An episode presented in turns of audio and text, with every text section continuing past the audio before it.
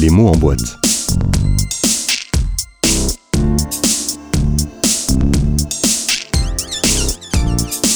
L'émission qui soulève le couvercle.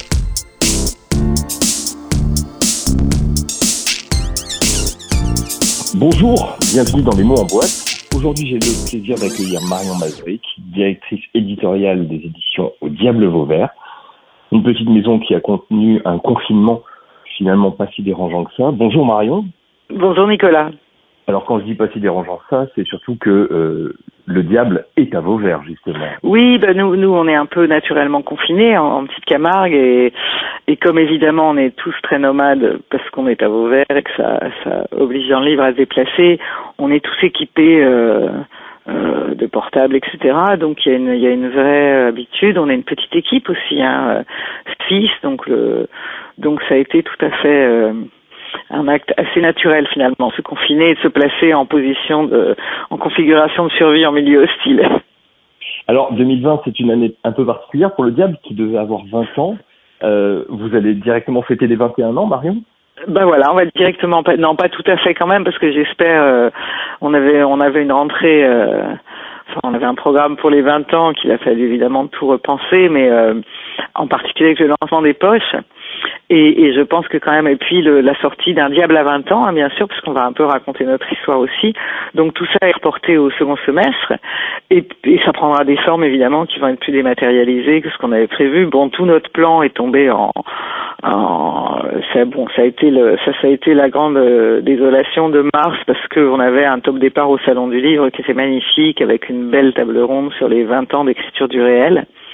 Et ensuite, on communiquait en étoile euh, dans tous les festivals euh, amis et les grands événements qui ont été annulés autour de ces 20 ans d'écriture du réel avec des tables rondes et des auteurs dans, dans toutes les zones du catalogue, en fait, de la SF à la poésie, de, du roman aux, essais, enfin voilà. Donc, euh, c'est vrai que c'était une année particulière, mais, bon, on va pas se désoler. Hein. Il y a des, c'est, la situation elle est bien plus dure pour des, pour beaucoup d'autres. Et puis, ben, on fêtera nos 21 ans. Voilà. Parfait. Et on reviendra sur cette question des, des salons tout à l'heure.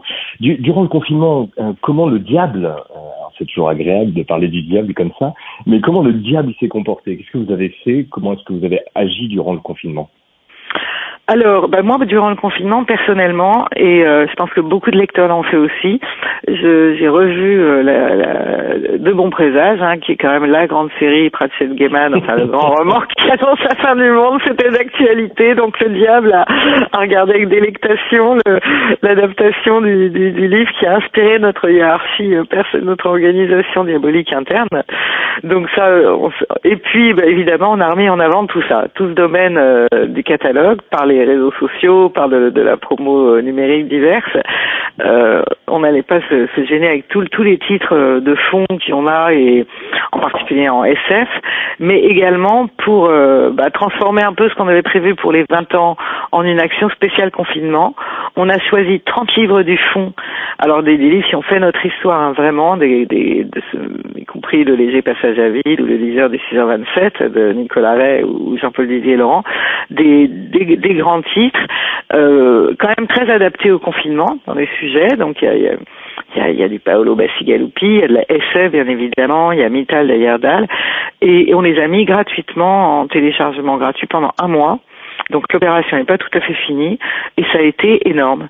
Alors c'était notre manière de, de, de contribuer à l'effort national de citoyens de, de, de, confinement en offrant bah, ce qui peut faire du bien des, des, livres. Nous on peut pas offrir de masques et, et, en même temps de garder le lien avec les libraires, avec les lecteurs, avec euh, les bibliothécaires, les réseaux. Ça a énormément tourné. On a plus de 30 000 euh, téléchargements à, ce jour. Et on a également évidemment remis en, en, en, avant du coup le, des titres, des nouvelles offertes et tout le fond du diable euh, en, au format numérique. il en fallait plus pour saper la bonne humeur du diable. Et justement, aujourd'hui, on est dans l'après. Le 11 mai, s'il arrive, puisqu'on a bien compris que ça dépendait de nous, citoyens, euh, cet après-confinement, comment est-ce que vous l'avez préparé euh, Comment est-ce qu'il se réalise au quotidien? Alors, bon, la préparation est importante. Déjà, il y a eu un travail sur les programmes euh, importants hein, euh, et qui a pris du temps parce qu'évidemment, il fallait s'adapter aux annonces successives. et globalement donc refondre des programmes avec on garde les axes forts mais on a allégé évidemment, on a supprimé complètement le, les offices de mai, de juin, on a juste décalé ceux d'avril et, et allégé la rentrée alléger également la programmation des poches qu'on va remettre en avant, préparer la remise en avant des, des, des, des, livres du premier semestre, mais globalement, la grande équation, c'est bon, comment, pas, et pas seulement sur cette année à mon avis, parce que cette année va marquer un, enfin on a lu assez de SF pour savoir que les pandémies, ce sera pas forcément la seule et que les, les coups durs, il y en aura d'autres, si on continue, euh, enfin, si vraiment on fait pas, voilà. bon, bref, il y a des, il y a des urgences climatiques aussi, donc voilà, donc l'après, c'est comment se préparer pendant les six mois qui viennent, parce que je crois qu'on n'aura pas vraiment d'événements ni de, enfin ça s'éclaircira. On se prépare à ce que ça s'éclaircisse pas la situation avant la fin de l'année. Donc comment vendre nos livres en, avec euh, dans une équation compliquée puisqu'on enlève ce qui représentait sans doute 30% des ventes euh, pour, pour nous et les libraires, etc. C'est-à-dire les salons, les événements, les tournées de signature et tout ce qui en promotion du livre était lié à la au rassemblement. Euh, et là, effectivement, c'est il faut vivre avec ça en moins, au moins pendant six mois. Et donc, ça suppose, euh, bah, je crois, d'aller plus vers tout ce qu'on a commencé à faire avec la mise en avant du fonds numérique, c'est-à-dire des animations euh, dématérialisées directement chez les et des rendez-vous aussi via les réseaux. Euh, animer des communautés en fait euh, de, de lecteurs, d'amateurs, euh, en beaucoup plus de façon beaucoup plus importante, les informer aussi. Euh, je ne sais pas comment l'information euh, traditionnelle se fera pas de la même façon, c'est-à-dire pas par les tables des libraires spontanément, peut-être moins par la presse papier. Donc il s'agit à la fois de, bah de, de vendre plus, de développer à mon avis absolument la vente avec les libraires, hein, bien sûr la vente par correspondance. Euh, je pense qu'on va aller vraiment vers euh, des développements de click and collect, etc. Moi, je, me dis que c'est une bonne opportunité pour que la librairie itinérante aussi se développe, parce que évidemment ici on pense aux zones euh, villes moyennes, petites villes et zones rurales où il y a une grande population de lecteurs aussi. Les bibliothèques. Euh, il faut voilà qu'on diffuse et qu'on aille travailler plus en direction des, des, des lecteurs eux-mêmes. Et ça pose vraiment une question. C'est évidemment tous ceux qui vont être de plus en plus exclus des circuits de, de l'approvisionnement en livres. Oui, on, en parlait justement. Si le livre devient rare, se raréfie, voire disparaît euh, des surfaces, euh, des grandes surfaces, euh, si les espaces d'ordinaire populaires ne peuvent plus vendre, commercialiser du livre, comment faire? Bien évidemment, il ne faut pas oublier aussi toutes les, tous les réseaux de vente qui sont liés euh, au transport.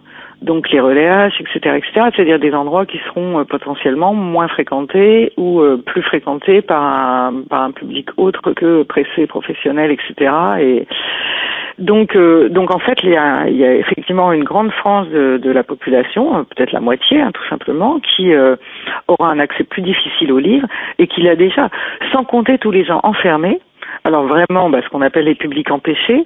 Et là, on pense au premier lieu euh, aux personnes âgées, c'est-à-dire à tous nos anciens qui vont être enfermés pendant des mois dans des EHPAD où, déjà l'ambiance est totalement mortifère. Euh, donc c'est alors là, je crois qu'on a vraiment à faire. Alors il y a évidemment des, des gens, les bibliothèques, les associations. Nous ici, on a une association hein, qui travaille aussi les avocats du diable pour la lecture. Mais, euh, mais je crois qu'il faut que globalement les, les acteurs du livre euh, économique, les entreprises de librairie d'édition, euh, s'accordent plus le, le sentiment qu'elles sont aussi responsables du marché du livre, même si elles n'en sont pas responsables structurellement. C'est pas de notre faute s'il y a une exclusion sociale, etc. Enfin, on en est quand même responsable aussi parce que nous, on est dans le livre et on a des moyens, on a des armes pour euh, pour y répondre ou pour euh, ou pour au moins euh, sensibiliser la euh, agir sur sur sur, sur ce plan-là quoi. Donc la question de la de ce qu'on fait en direction des non lecteurs ou des gens qui vont être abandonnés, elle est essentielle. Là aussi, je crois que les réseaux sociaux c'est une aide vraiment très importante puisque euh, les, gens sont quand même beaucoup sur les réseaux sociaux, y compris les, non-lecteurs. Et puis, euh, bah, une réponse par le terrain. Mais je crois que c'est évident que, par exemple, dans ces périodes, il serait tout à fait salutaire que les hypermarchés et les supermarchés, pour l'avenir, hein, redéveloppe les rayons livres. Alors ça, c'est une question complexe, mais euh, mais moi j'ai vu en 30 ans vraiment les l'offre disparaître de beaucoup de réseaux de, de, grande distribution. Donc il y a des il y a des réflexions à mener, ça c'est sûr. Mais nous, on ne peut pas se passer se passer en situation compliquée. Les les éditeurs, les, les, libraires, les professionnels du livre, on peut pas se, se passer d'un euh, mettre une croix sur une euh, sur une proportion de, de, Français dans le pays qui lisait le plus au monde, mettre une croix sur une proportion qui va qui va grandissant et, et qui va s'accroître de, de non lecteurs quoi. C'est ça nous concerne aussi et alors bon il y a beaucoup de directions de travail. Hein, je sais pas parler des heures mais ce, retour dans dans les grandes surfaces impliquera des négociations avec les distributeurs, avec les représentants et un travail de fond. Mais c'est ce que vous disiez tout à l'heure, les, les, indépendants ont aussi plus de flexibilité et plus de capacité à s'adapter dans ces circonstances.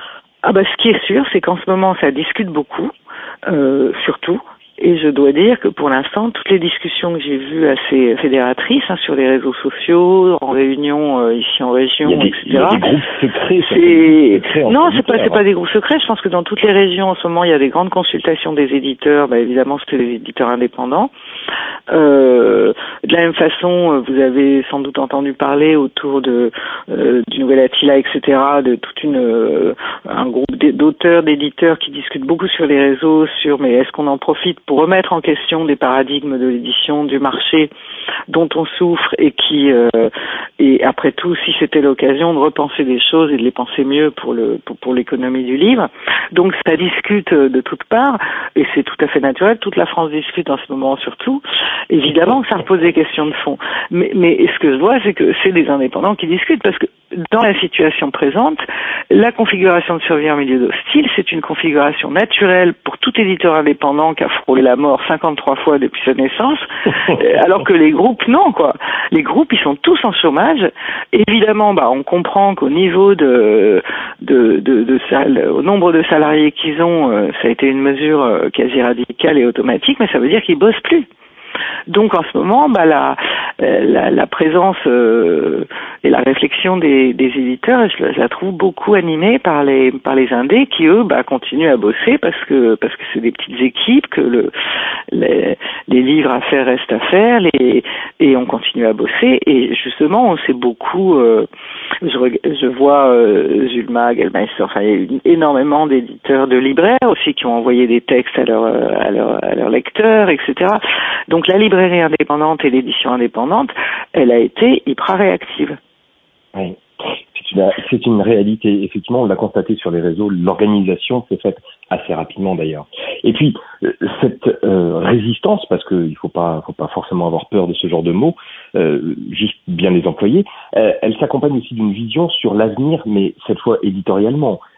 cette littérature post-Covid, cette littérature Covid, quelle forme prendra-t-elle selon vous, Marion? Bon, je pense d'abord qu'on va produire des textes de réflexion. Enfin, ils sont produits énormément. Je ne sais pas si vous avez vu tous les grands journaux. Le Monde, en particulier, a fait un travail euh, vraiment remarquable. Mais mes philosophies magazines, euh, les revues politiques, etc. Lesquelles des tribunes accordées à des philosophes. Euh, voilà, donc et la presse. Hein, voilà, bah, bah, voilà. Donc il y a évidemment une, une urgence de la réflexion. De toute façon, un temps de confinement, il est propice à la réflexion. Donc, je crois qu'on a tous besoin de textes et de, et de réflexion. Et de ce point de vue-là, il y aura des, des livres, évidemment, de, de, réflexion. Nous, on en sort un en juillet qui s'appelle Dessine-moi un pangolin et qui va et qui est un texte de réflexion. voilà. qui est coordonné avec la revue Regard que nous diffusons en librairie et, où 15-20 intellectuels spécialistes, etc. vont vont penser l'après évidemment et en fait l'idée c'est pas de penser l'après et de donner des des, des, des réponses euh, ou des, des dogmes sur sur des choses qu'on ignore mais plutôt de poser les bonnes questions voilà de poser les bonnes questions de façon scientifique en abordant à peu près toutes les de, par, par tous les axes de, évidemment le, le numérique les, les GAFA mais mais la la santé la la propriété collective le le monde qu'on veut construire, l'écologie, etc. Bien Donc bien sûr, évidemment. Et donc, quelle, quelle humanité on, on veut être euh, et, et, quelle alarme c'est qu'en fait, en fait, en posant des questions sur le plan des idées que, que la que la SF pose depuis bien longtemps. Hein. C'est ce que j'allais vous dire. Là, vous parlez d'un essai de réflexion. Est-ce que ce confinement a révélé quelque chose vis-à-vis de, ce mauvais bah. genre qu'était la science-fiction? Bah, bon, alors, De toute façon, la, la, le mauvais genre de la SF, là, depuis deux trois ans, puis aussi grâce à nous tous, hein, parce que le, les, les éditeurs, les, les, le, cercle de l'imaginaire s'est organisé pour créer justement le mois de l'imaginaire et beaucoup de choses. Donc on voit bien que, voilà, on voit bien que là, la SF, elle relève la tête fortement et, et les gens se disent, ceux qui n'en ont pas lu commencent à parler un peu bêta, quoi. C'est-à-dire que là, et là, vraiment, le Covid, ça va accroître ça, c'est-à-dire qu'il y a quand même une différence entre ceux qui en ont lu et qui disent, putain, quel mauvais scénario, on n'aurait jamais publié ça parce que, bon, voilà, et, et mais qui connaissent, quoi, et qui savent, et qui savent que c'est, voilà, et qui voient tout, qu'on tout, tout d'un coup cette espèce de de de, de, de, réaction qu'on a souvent, hein, qui est, mais enfin ça, ça, un tel l'a déjà écrit il y a 20 ans, ça, enfin, ouais. Donc voilà, ça c'est du côté des lecteurs de SF. Du côté des autres, euh, il y a besoin de SF. Ça c'est évident. D'ailleurs, on le voit bien dans nos ventes numériques. Là, par exemple, la promo des 30, euh, les, les, premiers titres, euh, tout en haut, il n'y a pas que, mais mais c'est de la SF, hein, massivement. Donc il y a un besoin de réflexion par la fiction, puis de projection euh, angoissée dans, dans l'avenir qui est très important. Et il y a aussi évidemment chez les auteurs un développement en littérature, en fait, on a bien vu d'ailleurs avec les polémiques autour des journaux de confinement d'auteurs euh, tout à fait respectables et etc. Mais qui qui n'ont pas bien compris, bien pas bien à mon avis entrevu la situation et qui ont raconté très naïvement et au premier degré leur euh, leur journal de confinement euh, de Parisiens s'exilant à la campagne. Alors c'était très drôle parce qu'on ça en prenait trois siècles d'un coup. On avait l'impression de se retrouver au, 17e. Mais voilà. Mais euh, ce qu'a dit cette histoire, parce que et puis ce qu'on voit bien dans les journaux de confinement qui sortent dès qu'ils sont un peu personnels, c'est que euh, la, la, vraiment la, la, situation nous amène à penser plus grand, quoi, et à sortir de nous. La, question, bien sûr que du point de vue de l'intime, il y a beaucoup de choses que ça bouscule un confinement, et ça aussi c'est très intéressant. Mais c'est intéressant parce que c'est c'est universel euh, et, et que tout d'un coup ça pose des questions globales sur vraiment l'humanité qu'on veut être. Ce qui fait que, évidemment, ça nous, les textes qui vont sortir, à mon avis, les plus intéressants sont ceux qui prendront de, la, de cette dimension-là. Et la SF est évidemment une, une littérature qui, en ce moment, est de plus en plus prégnante aussi bien pour des auteurs qui viennent de, de, de littérature traditionnelle et qui et qui euh, se, euh, comment dire intègrent des éléments de SF dans, dans leur fiction parce, qu'ils parce que c'est comme ça qu'ils peuvent penser le monde que des auteurs de SF qui en ce moment nous on sort euh, on a là j'ai deux lectures en ce moment cette année de, de livres qui sortent hein, c'est le périphérique de Gibson et le cela aussi sera réinventé qui sort en septembre enfin de Christophe Carpentier et ces deux livres, d'ailleurs, qui ont des zones de duplication importantes, puisqu'ils se situent après ce que Gibson appelle le jackpot, c'est-à-dire la grande catastrophe, euh, qui voit disparaître les deux tiers de l'humanité, et dans des organisations euh, sociales et sociétales qui sont, euh, bah, c'est là que le travail romanesque est absolument passionnant, parce que c'est une mise en en recherche et en, en perspective de, de, toutes les lignes qui nous travaillent. Les livres de Christophe Carpentier, euh, le livre de Christophe Carpentier en septembre, il va être euh, d'une actualité phénoménale. On voit bien que la SF en ce moment, elle donne des réponses très puissantes à toutes nos questions et nos interrogations. Enfin, pas des réponses d'ailleurs, elle les met en forme de façon très puissante. Et donc, je pense que la SF va continuer à se développer. Et puis, je crois que on va, on va avoir aussi, euh, évidemment, pour les écrivains, le confinement, c'est pas, euh, euh, c'est pas une expérience extrême. Ils sont naturellement confinés. Un, un, écrivain est naturellement confiné.